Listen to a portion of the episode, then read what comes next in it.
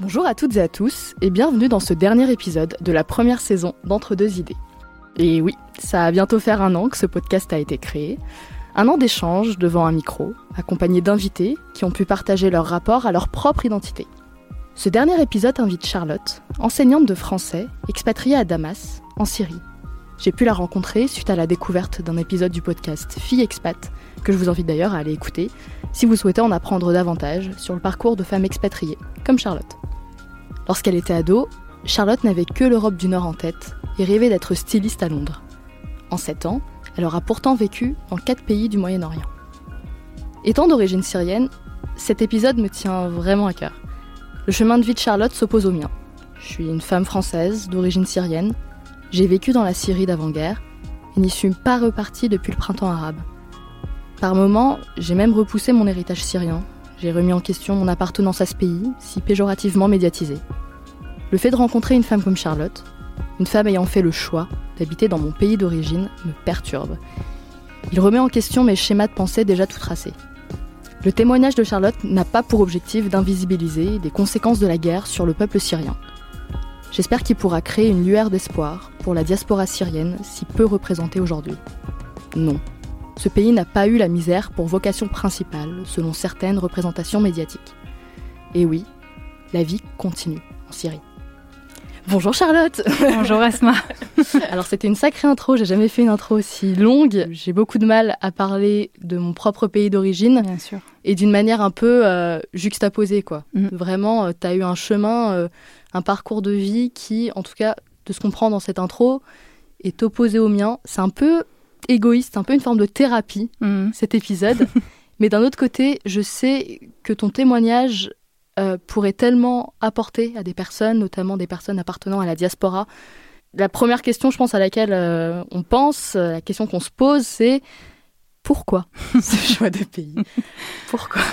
Oui, c'est généralement la question qu'on me pose en premier. Déjà, euh, il faut savoir que mon choix de partir en Syrie, c'est pas un choix euh, fait au hasard comme ça. Un matin, je me suis pas réveillée en me disant tiens, j'aimerais bien aller vivre euh, à Damas. C'est l'accumulation d'expériences qui m'ont et de, de rencontres aussi qui m'ont amené au fur et à mesure à me euh, passionner pour le monde arabe. Alors je vais utiliser les grands mots, hein, monde arabe, Moyen-Orient, etc. C'est plus simple pour en parler. Euh, mais voilà, petit à petit dans ma vie, euh, c'est vrai que j'ai rencontré des personnes qui m'ont amené vers cette région-là. Ça a commencé en France, ça a commencé par mon travail d'enseignante notamment, enfin même d'assistante d'éducation avant même d'être prof. Et puis, au fur et à mesure de, voyages et de rencontres, j'ai fini par pa- faire mon stage de fin d'études au Maroc. Ça a été la première euh, rencontre avec le monde arabe et ça a été un véritable coup de foudre. Et puis ensuite, euh, de manière euh, totalement inattendue, je suis partie en Égypte. Ça a été un deuxième euh, coup de foudre et puis surtout la première vraie claque dans le visage avec euh, la rencontre d'une autre réalité. Moi, j'avais l'habitude de voir ce monde arabe, ce printemps arabe depuis mon canapé en fait en France. Et puis là, je suis arrivée au Caire en 2014, donc juste à la fin de la Révolution. Et j'ai rencontré des gens qui m'ont euh, voilà raconté leur quotidien pendant euh, la Révolution, euh, qui m'ont parlé de, de leurs espoirs, de leurs doutes, de leurs traumatismes. Et c'est vrai que j'ai pris un petit peu de plein fouet conscience de ce qui se passait dans un autre, de l'autre côté de la Méditerranée en fait. Donc ça m'a énormément touchée et puis, et puis je suis restée un moment en Égypte. J'ai ensuite fait un long voyage au Moyen-Orient toute seule, sac à dos. Donc où je suis repartie d'Égypte, puis euh, en Jordanie, puis j'ai terminé en Palestine. J'ai passé trois mois en Palestine à faire du volontariat avec des associations euh, locales. Ça a été euh, une expérience très très forte qui a mené à une dépression en fait à mon retour en France. J'ai pas réussi à retrouver ma place. Et à partir de ça, donc là on est en début 2018. Du coup, je décide de m'expatrier de manière un petit peu plus stable dans le monde arabe. Donc là, je repars en Égypte et vraiment je m'installe. Je commence à travailler comme prof. Je travaille deux ans comme prof et puis euh, je quitte euh, l'Égypte au moment du Covid avec euh, l'envie de faire un long voyage ailleurs. Et puis finalement, un poste apparaît en ligne pour Damas comme professeur de français. Et moi, à l'époque, en fait, j'imaginais une, je réfléchissais à une reconversion professionnelle. J'avais envie de me tourner vers l'humanitaire. Du coup, pour moi, c'était assez logique de partir en Syrie parce que ça me permettait, même en tant que prof, d'arriver quand même dans un pays avec une situation aussi particulière et un petit peu de, de mettre un premier pied là-bas et une fois sur place de voir ce que je pourrais faire en fait. Donc c'est comme ça que je suis arrivée en Syrie en 2020.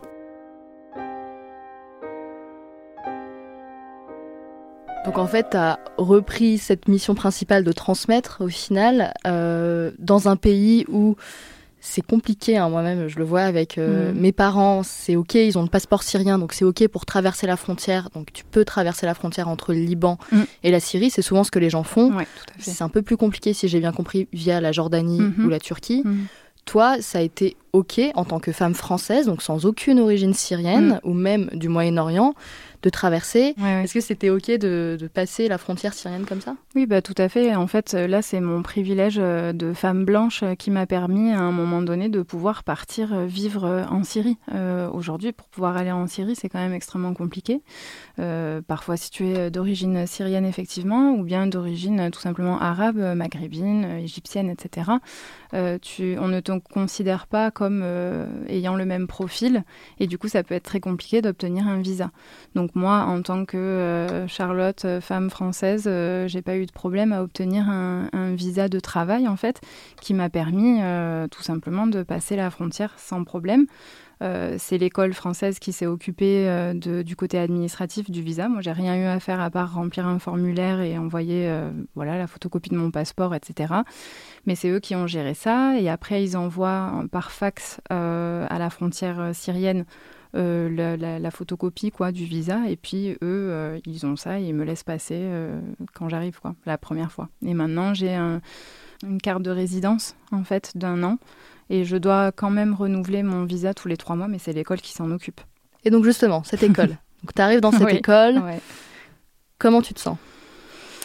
Bah, je me sens un peu euh, déroutée, quoi, parce que c'est vrai que bah, l'image de la Syrie euh, en Occident, elle est, euh, elle est très forte, quoi. J'arrive en 2020, c'est encore la guerre à certains endroits dans le pays, et donc, je, en fait, je sais, moi, je ne sais pas ce que je vais trouver quand j'arrive. J'ai aucune idée de l'état du pays, de l'état de Damas. c'est difficile de savoir. C'est vrai que si tu regardes, voilà, des vidéos sur YouTube, tu vois des, vidéos de destruction partout.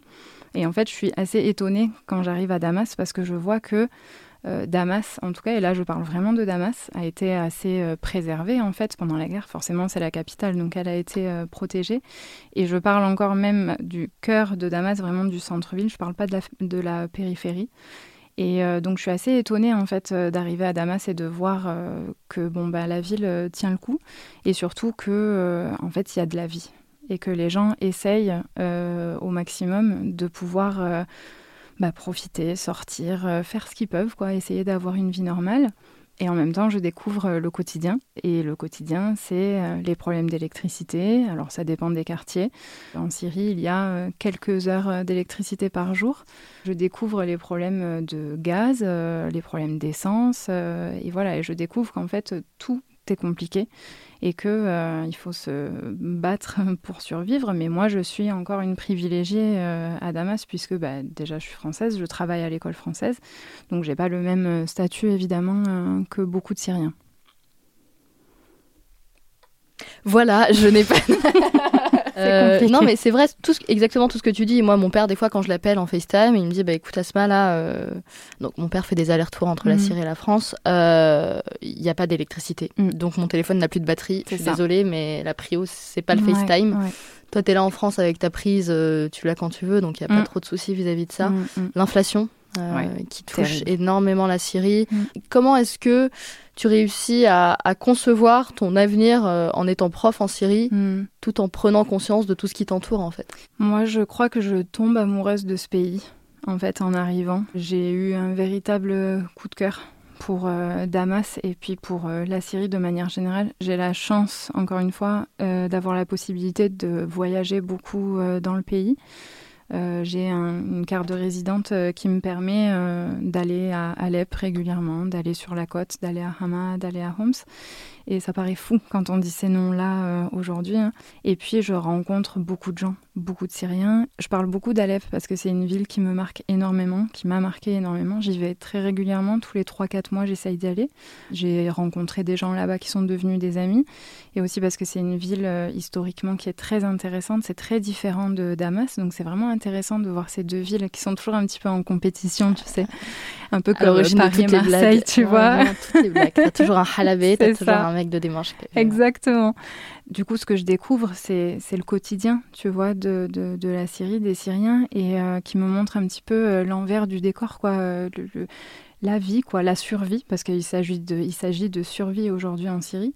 Mais je partage un petit peu tout ça, et donc c'est vrai qu'il y a des difficultés au quotidien, hein, comme on disait, avec l'électricité, etc. Mais ce que je vis là-bas, les gens que j'ai rencontrés, les expériences que, que, j'ai la chance de vivre, elles me touchent énormément et en fait, euh, elles me donnent envie de rester, tu vois, et de continuer à, malgré les difficultés. Et encore une fois, je relativise énormément mes difficultés par rapport à la plupart des Syriens, mais elles me donnent envie de, de, partager un temps avec ces, personnes-là dans ce pays.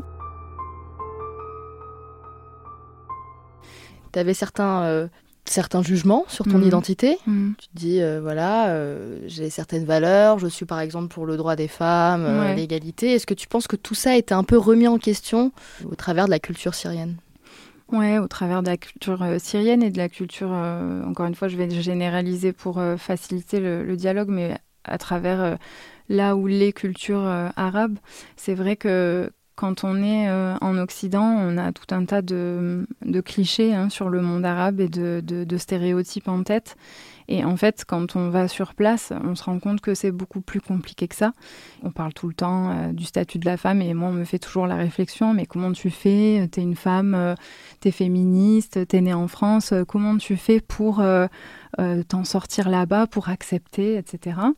Euh, bon, déjà, euh, je ne suis pas arabe, je suis française, donc mon rapport avec les gens sur place n'est pas le même. Je ne suis pas perçue comme une femme arabe, donc ça change certaines choses.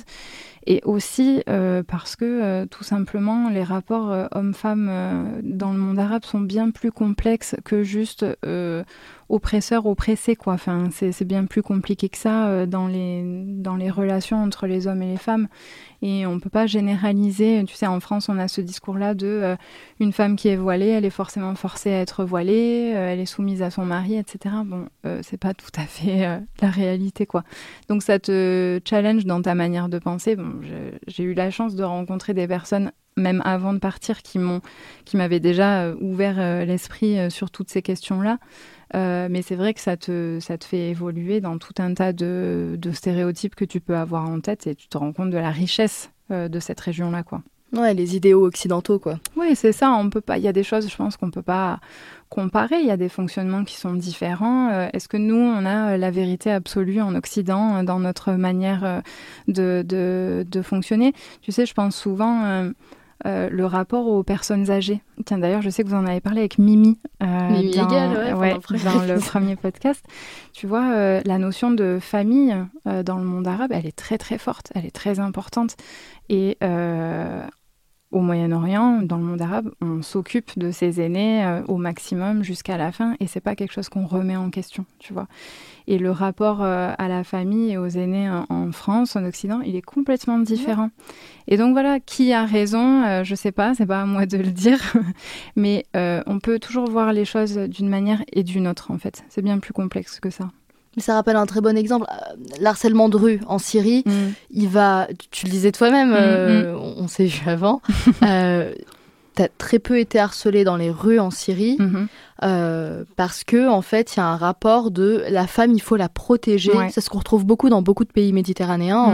Il y a aussi ça en, Italie. Il faut protéger la femme. Donc, on, part d'un constat qui est, il y a une inégalité. Hein. on dit quand même, faut protéger. La femme est infirmière. C'est ça. Mais la, la, finalité, elle était là. Euh, enfin, tu n'as pas été agressé. Tu n'as pas eu de voilà. Alors que dans un métro parisien, tu peux très bien euh, te faire. Euh, hmm. Je vois pas de quoi tu parles, je pense que j'ai un peu. ah bon? Ah bon? C'est surprenant. C'était il y a 48 euh, heures la hein discussion.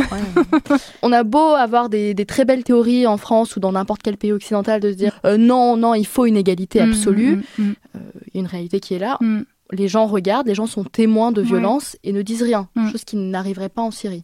C'est ça. En fait, dans le monde arabe, la rue sert d'autorité. Donc, dès qu'il se passe quelque chose, par exemple en Égypte, quand il y a un accident de voiture, il n'y a pas d'assurance. Donc, euh, qui va euh, devoir gérer la situation? Souvent, c'est pas les policiers parce qu'ils sont pas là ou ils n'ont pas envie de s'occuper de ça. Et du coup, c'est la rue.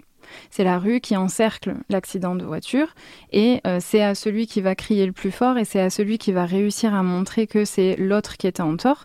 Euh, et en fait, on gère ça dans la rue entre personnes et donc c'est eux qui euh, s'occupent de ces, de ces problématiques-là. Et c'est la même chose avec les, les, problématiques de harcèlement de rue ou d'agression. Bon, l'Égypte, c'est autre chose. Hein, voilà. Euh, c'est assez violent euh, en termes de harcèlement de rue, mais par contre, euh, c'est vrai aussi que la rue est là. Moi, j'ai eu des petits soucis dans la rue aussi en Égypte, et en fait, si tu cries, tout le monde est là. Tout le monde va sortir de sa boutique, regarder ce qui se passe, venir t'aider, t'écouter, etc. Mmh.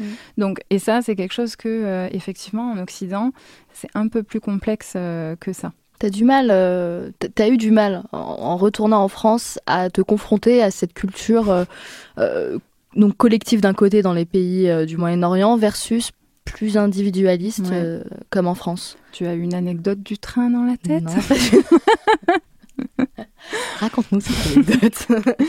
Oui, donc effectivement, chaque retour en France euh, est un peu euh, compliqué. D'ailleurs, je parle plus tellement de retour, mais de passage euh, en France, puisque maintenant j'ai la sensation vraiment de vivre au Moyen-Orient. Depuis 2018, à part les, les, quelques mois où je suis rentrée pour le confinement, ma vie, elle est vraiment définitivement là-bas. Et du coup, les passages en France sont assez violents pour moi parce que mon quotidien, ma réalité n'a plus rien à voir avec euh, le quotidien français. Et par exemple, euh, c'est vrai que l'année dernière, je l'ai extrêmement mal vécu, euh, bon, parce que j'étais pas rentrée depuis dix mois et que bah, la Syrie, c'est vraiment particulier au quotidien et c'est lourd aussi mentalement. Donc revenir en France et se retrouver confronté à une certaine manière de penser et certains j'ai pas envie de dire privilège parce qu'en fait, j'aimerais que la situation en France, elle soit normale et que tout le monde bénéficie de la situation en France. Je parle matériel, etc. Et en fait, ce qui s'est passé dans le train l'année dernière, c'est que je, je montais euh, à Paris depuis Avignon, euh, voilà, en train avec un ami. Et on n'avait pas euh, acheté les, billets en même temps. Du coup, on n'avait pas, on n'était pas assis les deux sièges à côté. Et donc, je vais voir la personne euh, qui devait s'asseoir à côté de moi et je lui demande si elle veut bien aller deux rangs devant pour que mon ami et moi, on puisse euh, s'asseoir euh, à côté. Et en fait, elle a pété les plombs, quoi. Elle n'a pas du tout accepté. Elle était vraiment saoulée de ma demande. Et en fait, moi, j'ai pas compris j'ai pas compris sa réaction. Elle a fini par accepter, donc euh, elle est partie euh, deux rangs devant. Donc avec mon ami, on a pu s'asseoir euh, à côté. Et après, elle est repassée à côté de nous pour nous dire, enfin pour me dire euh, que euh, en fait il y a des gens euh, qui réservent des sièges tout seuls et que je devrais quand même penser à ça avant de demander de changer de place et que en gros j'étais super égoïste et blablabla. Donc j'ai voulu me lever pour pour lui répondre et mon ami m'a dit ok calme-toi reste assise. Et lui a répondu il s'est excusé et puis voilà. Et en fait elle est partie et je me suis mise à pleurer quoi. Parce que pour moi tout à coup j'étais confrontée à l'égoïsme et l'égocentrisme occidental, en fait, une situation comme ça, elle n'arriverait pas dans le monde arabe. Déjà, si tu as une place assise dans le train, tu es content, tu vois. Et il euh, n'y a pas de place individualisée, euh, nominale, etc.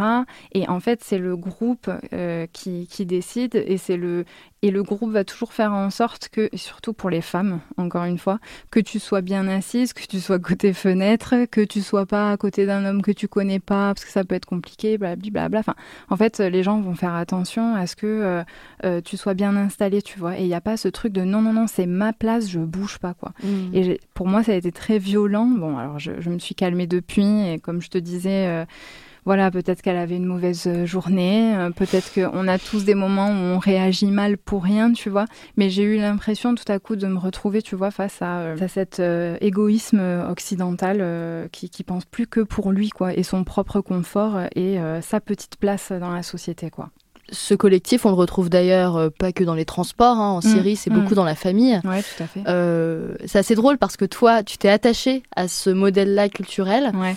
Moi, c'est l'inverse. Moi, la famille, elle est très collective. Dans ma famille, c'est tout le temps Asma, tu penses qu'à ta gueule. Mm. En gros, hein, c'est ça. Euh, ma famille va sûrement écouter cet épisode, je. Euh, mais mais c'est souvent ça. Et c'est tellement en opposé avec ce que mes amis me disent. Mes amis me disent, Ouais. mais Asma, enfin, je trouve pas que t'es Mm, mm, tu sois si égoïste que ça. mm. Alors, c'est pas la question de qui a raison, qui a tort, hein, c'est justement le point de vue euh, culturel et familial, quoi. euh. mais c'est surtout, ça montre à quel point, voilà, là-bas, c'est vraiment, on fait tout en famille.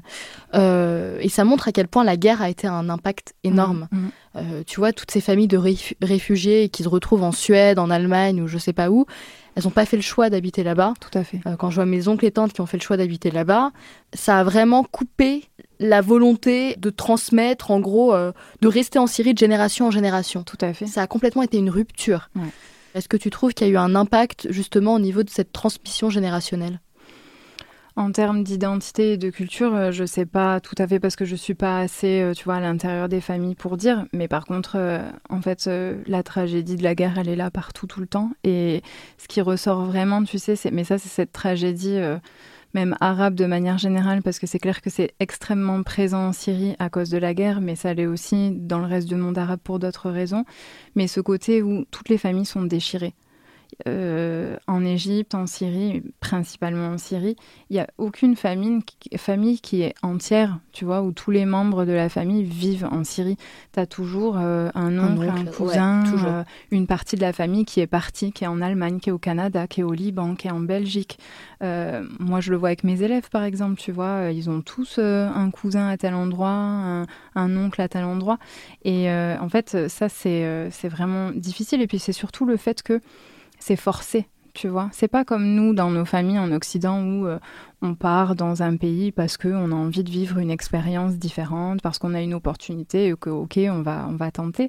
Là, c'est la nécessité. Il y a une nécessité de partir, euh, notamment économique, parce qu'en fait, aujourd'hui, avec l'inflation, tu le disais tout à l'heure très justement, euh, c'est terrible et que il y a un besoin de gagner un petit peu plus d'argent. Et donc, la diaspora syrienne, elle envoie un petit peu ce qu'elle peut sur place parce que ça va permettre à des gens euh, localement de euh, pouvoir acheter à manger, pouvoir euh, je sais pas quoi.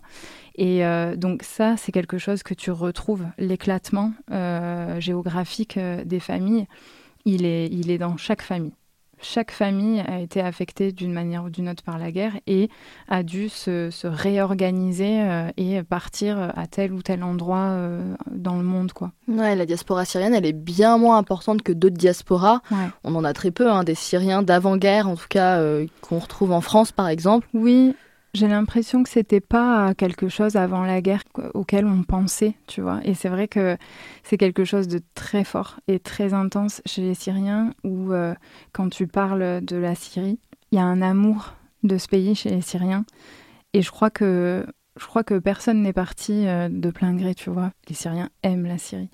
Et je crois que beaucoup de Syriens euh, aimeraient retrouver la Syrie. Donc c'est ce qui fait que c'est encore plus douloureux et c'est ce qui fait que moi je me questionne aussi toujours, tu vois, sur ma place euh, en Syrie, sur le fait que moi j'ai le droit euh, d'y aller, j'ai le droit d'y travailler, j'ai le droit d'y vivre, quand certaines personnes euh, ont des difficultés euh, à venir, quoi.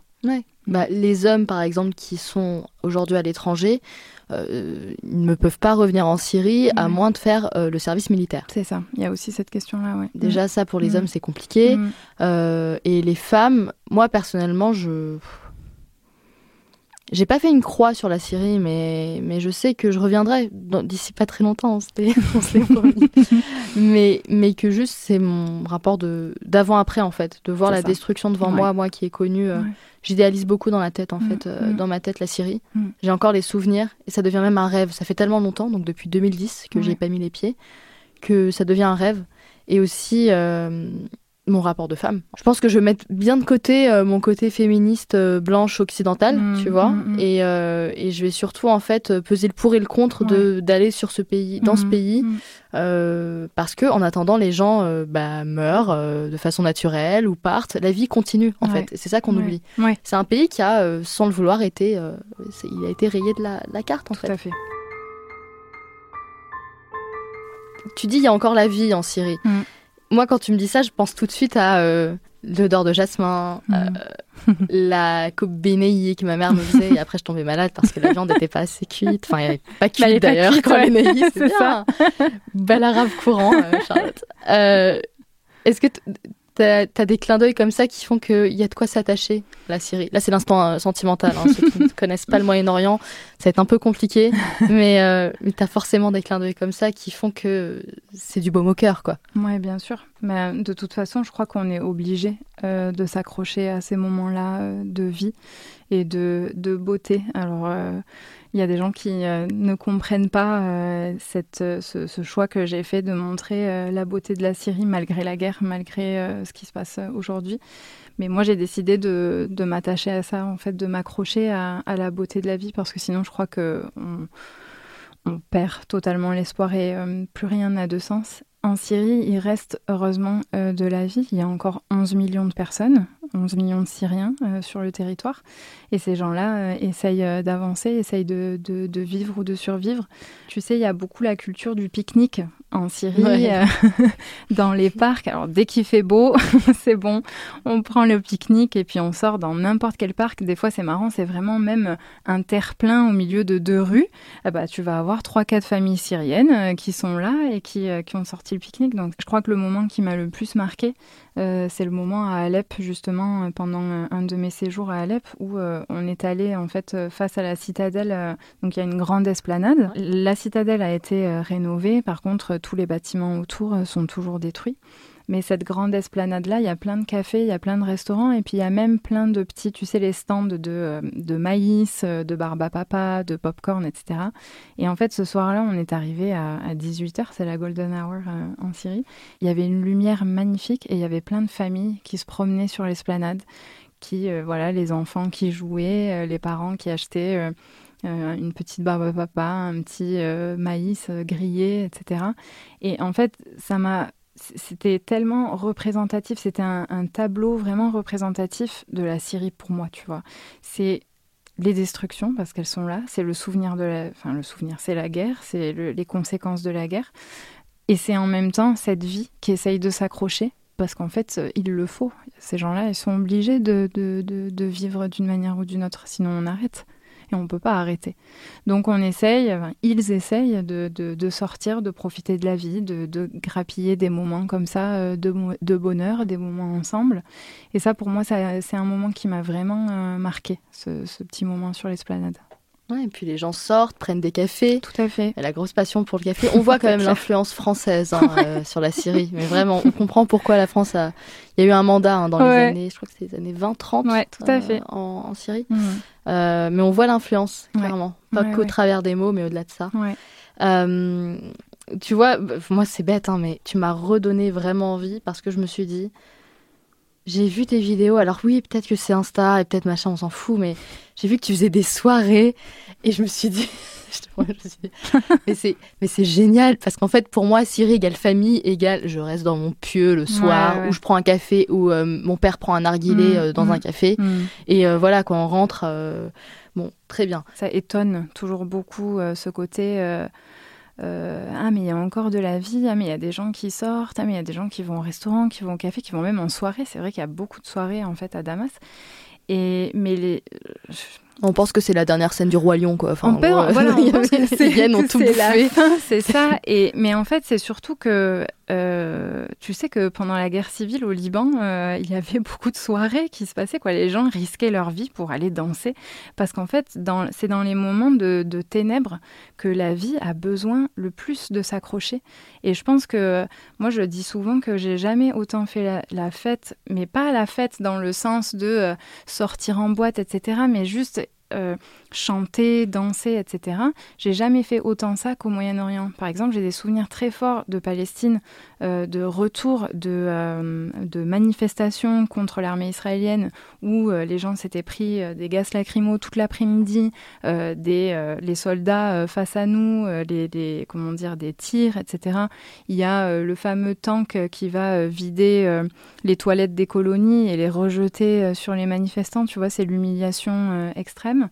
Et en fait, après avoir passé des heures comme ça à se faire asperger euh, de, toilettes des colonies, à se faire tirer dessus, à se faire truc, euh, les gens font la fête dans les, dans, les, dans les vannes pour rentrer chez eux parce qu'en fait, il faut extérioriser tout ça. Il faut extérioriser euh, le malheur, la détresse, etc. Et d'une manière ou d'une autre, on a besoin de profiter. Et ça, c'est quelque chose que de l'extérieur, on a du mal à s'imaginer et qui peut être parfois euh, pris comme de, du mépris ou, euh, tu vois, ça peut être vu comme quelque chose de presque de morbide, alors qu'en fait, euh, c'est humain. d'avoir besoin de, de, profiter, d'avoir besoin de vivre. D'espoir, en fait. Exactement les gens qui vont avoir tendance à justement te dire mais non euh, là c'est chaos euh, c'est il n'y a pas le droit d'avoir un peu de, lueur d'espoir ou quoi que ce soit. C'est des personnes aussi qui veulent se distancier. C'est une mm. manière de se séparer de ça. C'est la misère c'est pas chez moi c'est mm, ailleurs c'est mm, loin euh, on a tendance par exemple à dire que la Syrie c'est loin. C'est à 3 heures 4 heures de vol. C'est rien. on a tendance à se dire non mais là-bas c'est effacé. Un truc tout bête quand j'étais au lycée il y a eu les attentats. Mm-hmm. C'était euh, mon prof d'histoire géo qui faisait euh, un débat dans la classe. Il voulait que les gens échangent. Et il y a une fille dans la classe qui a dit non mais mais, pourquoi on met pas une bombe sur la mm. Syrie On en mm. termine quoi. Mm, et là à ce moment-là vraiment j'ai c'est dingue j'ai l'impression de revoir le cœur qui bat comme quand justement euh, le prof me dit mais alors Yasma qu'est-ce que vous vous en pensez Et vraiment à ce moment-là j'ai j'ai parlé de tout mon cœur. J'ai pas arrêté. Enfin j'ai voulu montrer qu'il y avait encore la vie en Syrie. Je me souviens pas des mots exacts parce qu'à ce moment-là, j'ai j'ai mm. frisé, je, mm, mm. j'ai complètement phasé. Et en gros, j'ai exprimé, bah, j'ai voulu dire, mais, mais en fait, la Syrie, c'est tellement plus que ça. La Syrie, c'est des sorties le soir, les gens vivent là-bas, les gens font la fête là-bas. Il y, a des, il y a des cafés euh, dans tous les coins de rue, euh, il y, a des, y a des danses, il y a des. Enfin, ça bouge tellement. Et dire, vouloir réduire ce pays bah, au terrorisme, là, dans cette situation, en 2015, c'était ça. Et surtout de l'entendre de la part d'une jeune fille qui est au lycée, qui en plus. C'est assez étonnant, madame a fait ES, c'est bon, elle fait part d'une ignorance. Mais, euh, mais, mais voilà, c'était euh, c'était très violent pour moi. Et, et je pense que c'est pour ça aussi que c'est important de parler de ça. Et, et non, c'est pas une forme de on ne méprise pas euh, le reste du peuple, on ne méprise pas l'histoire, on ne méprise encore moins euh, les décès. Euh, ces personnes aussi qui ont été torturées, je pense notamment à la prison de Sednaya. On ne méprise pas ça, on veut mettre en lumière ce qui reste au mm. travers de tout ça. Mm. Ouais, je pense qu'il est possible de, en fait, de prendre différents angles de vue. moi, je répète souvent, je suis pas journaliste. En fait, j'ai pas vocation à être journaliste. Moi, j'essaye juste de, montrer euh, ce que je vois et, euh, et encore une fois de m'accrocher au positif, en fait, de m'accrocher à, la beauté. Et, et, en fait, la guerre, euh, on la voit tous les jours en Syrie. Il faut pas croire que justement, c'est pas parce qu'on met une story où tout le monde est dehors dans les cafés qu'on a oublié. C'est pas le cas. Personne ne peut oublier. C'est pas possible. Et de toute façon, tu, tu es rappelé tout le temps, très régulièrement. Toi, tes élèves, ils te le disent. Tout le temps tout le temps. Il y a toujours euh, un moment euh, où euh, on va parler de la guerre, ils vont parler de la guerre, ils vont parler de choses qu'ils ont vécues, de bombardements, de, de, passages compliqués d'une ville à une autre, etc., de, membres de leur famille qu'ils ont perdus, du moment où ils ont dû partir aussi, puisque beaucoup sont partis pendant quelques années, pendant les moments où les bombardements étaient les plus forts à Damas. Donc euh, la guerre, elle est là tout le temps. Hein. On ne peut pas l'oublier de toute façon. On ne peut pas détourner le, le regard, c'est pas possible. À moins vraiment de rester dans la bulle de Damas tout le temps euh, enfermé là-dedans. Euh, mais, mais même comme ça, les gens t'en parlent tout le temps. Tout le temps. Donc ce n'est pas possible. Mais par contre, ce qui n'est pas non plus possible, c'est de s'arrêter à ça. Et vraiment, les gens sur place, moi, ce que j'entends tout le temps, c'est on est fatigué de ça on est fatigué de cette situation, on n'en peut plus et on a envie d'avancer parce que ça fait 12 ans. Et c'est, c'est, terrible, on peut même pas s'imaginer. Nous, on est euh, de l'extérieur de ce pays, on voit ça, on se dit euh, tous les 4 mois, 6 mois, bah tiens, c'est vrai que la Syrie, c'est compliqué, euh, c'est la guerre, etc. Mais eux, ça fait 12 ans qu'ils le vivent au quotidien. Donc à un moment donné, il y a une, une, fatigue, quoi, une vraie lassitude. Et les gens ont envie d'avancer, les gens ont envie d'avoir une vie normale à nouveau, de pouvoir euh, de, ne plus avoir cette inflation, de retrouver euh, l'électricité euh, au quotidien, de, de pouvoir voyager normalement, mais ne serait-ce que juste vivre normalement dans leur pays. Ou ne pas être isolé du reste du monde. Tout à fait. Ça, Comme on a beaucoup tendance à le faire. Ouais, Tout à fait. Avec les boycotts des autres pays. sur les différentes provisions euh, même euh, juste le fait de, boycotter euh, le tourisme en Syrie, mm. ça fait qu'on ne voit plus personne d'autre que les Syriens. Ou tu disais, les personnes occidentales, c'est des ONG en fait. Oui, voilà, c'est ça. En fait, on est très peu d'occidentaux qui ne sommes pas ONG. La plupart des, occidentaux en Syrie, c'est vraiment voilà, les, les ONG. et, et c'est vrai qu'il y, y, a vraiment ce sentiment d'abandon en Syrie, tu vois. Euh, les gens, euh, il y a vraiment une tristesse d'être considéré. Euh, la Syrie aujourd'hui, de toute façon, t'en parles autour de toi, toi tu le sais très bien. Quand tu dis Syrie, les gens, ce qu'ils pensent, c'est guerre, terrorisme, obscurité, quoi. C'est fini. Ah, mes premières phrases, c'est et comment, vont, comment va ta famille? T'as encore de la famille là-bas? Ouais, c'est ça. Ça va, j'espère que c'est pas trop compliqué. Alors qu'il y a dix ans, on me disait Syrie? C'est où ça? Non, on me disait. on disait quoi? On disait Ah, mais mais il fait froid là-bas. tu sais, moi je comprenais pas. Je ah oui. Attends, comment ça? En fait, il confondait avec la Sibérie. non, Bien joué. Qui était complètement à l'ouest. Ah, non, rien à voir.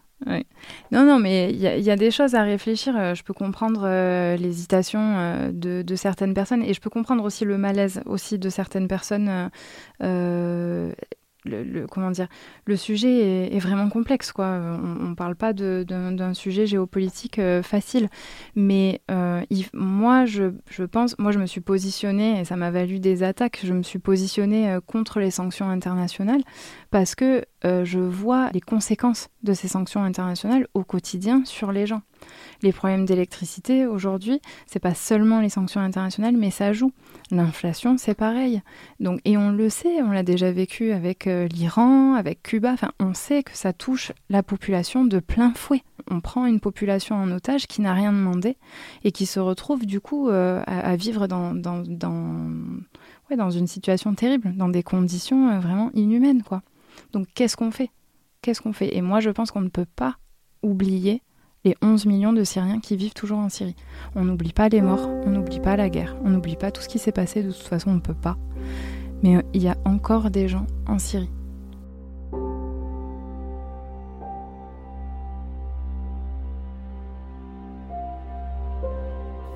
Comment toi, aujourd'hui, tu, te perçois euh, sur ton rapport identitaire? Après cette expérience euh, syrienne mm toujours dans cette expérience parce que tu reprends la rentrée. C'est euh, ça. Ouais, je, je rentre. Euh, tu rentres. je repars en Syrie à la fin du mois pour une troisième année à l'école. Comment je perçois mon identité ben, Jusqu'à 2018, je vivais un peu entre les deux. Je vivais en France, mais j'allais beaucoup au Moyen-Orient.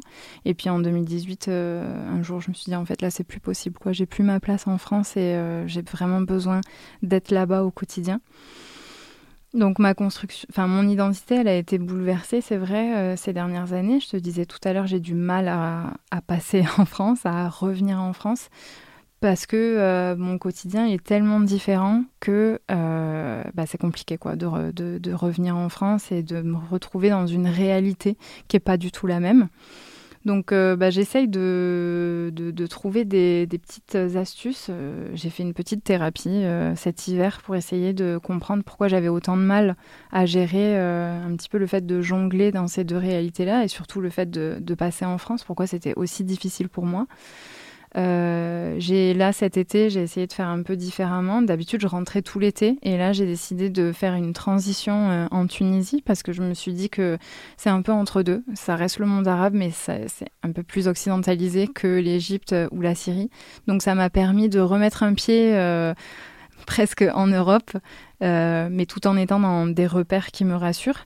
Et donc, euh, ça m'a fait beaucoup de bien. Ça a été beaucoup moins violent que l'année dernière, par exemple. Et là, quand je suis rentrée en France, ça a été moins difficile. Donc euh, voilà, j'essaye de, j'essaye de trouver mon équilibre en fait entre les deux. Je crois que ces dernières années, j'ai voulu un peu rejeter l'Occident un maximum et me, me vautrer, tu vois, dans cette expérience au Moyen-Orient. Et je crois que cette année, j'ai compris que c'était pas forcément une bonne idée et que j'avais besoin de, de, trouver mon équilibre parce que, en fait, je suis française et je serai toujours euh, française. Et la France, ça sera aussi toujours euh, chez moi euh, en partie, d'une certaine manière. Donc, il faut que j'arrive à trouver l'équilibre aussi parce que il faut se protéger aussi de, de, cette réalité qui, est, qui, est, très difficile.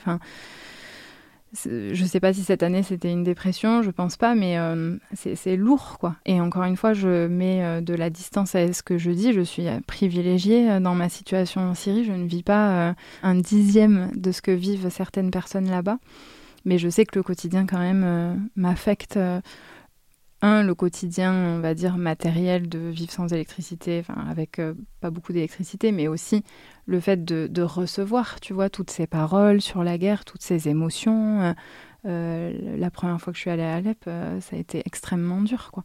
J'ai fait des cauchemars pendant une semaine, c'était terrible. Donc, j'essaye aussi de trouver un équilibre là-dedans pour pouvoir être là-bas, faire ce que je peux faire là-bas mais en même temps pouvoir continuer de le faire quoi. Ouais, moi le perso les cauchemars c'est ça qui fait aussi beaucoup de que je peux pas en fait. Je j'arrive pas, je suis pas encore prête à, mm. à repartir en Syrie en fait. Je, je, fais encore des cauchemars. Euh, il y a des bombardements et j'ai pas vécu la guerre, mais j'ai tellement mes parents mettaient tout le temps Al Jazeera tous les jours que voilà, je suis enfermée dans cette euh, dans ma maison et mm. heureusement je me réveille et là en fait je suis en France. Je suis OK, je suis en sécurité.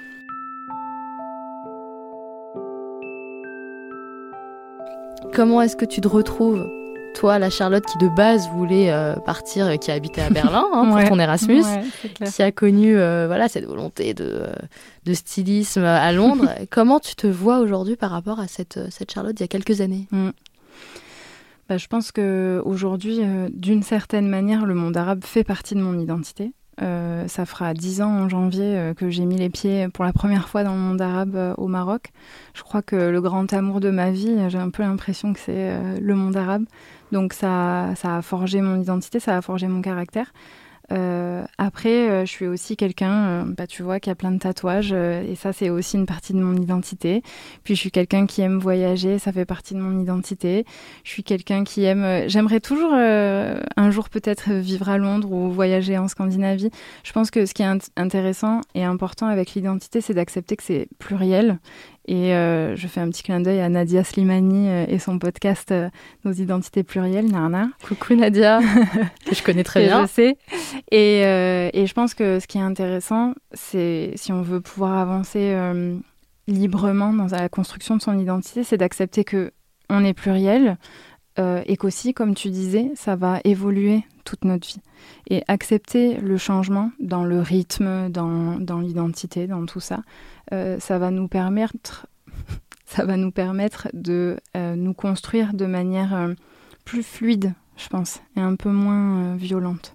Donc moi j'essaye d'accepter que oui je suis Charlotte française, blanche, roukmout, tatouée, mais en même temps j'adore le monde arabe et il n'y a pas de problème à ça. Bien écoutez c'est dit. Merci beaucoup Charlotte. Waouh C'est mon dernier épisode de, en cas de cette saison, mais, euh, mais vraiment, ça me fait plaisir de t'avoir invité. Euh, c'est, enfin, merci à toi. Est-ce que tu aurais euh, un endroit où trouver ton blog notamment? Oui, alors d'abord moi aussi je voulais te remercier, vraiment, ça me touche énormément que tu me laisses cet espace de parole pour pouvoir parler de ce pays qu'est la Syrie. Je sais qu'il te tient à cœur et il me tient aussi énormément à cœur. Donc merci de m'avoir laissé euh, pouvoir parler de la Syrie, de cette euh, si magnifique Syrie. Et on peut me retrouver, oui, sur le blog euh, carlotagreen.com et sur Instagram carlotagreen. Super. Bien écoutez, merci à vous. Vous pouvez retrouver Entre deux idées, Entre deux idées, comme un i et un d sur Instagram. N'hésitez pas à vous abonner à la newsletter, ça c'est vachement bien, parce que euh, je fais plein de trucs, j'ai tout le temps des jeux de mots éclatés, tout ça, enfin bref, je m'éclate via les mails, n'hésitez pas à vous abonner. Et puis écoutez, euh, bonne soirée et bel été. À bientôt. Salut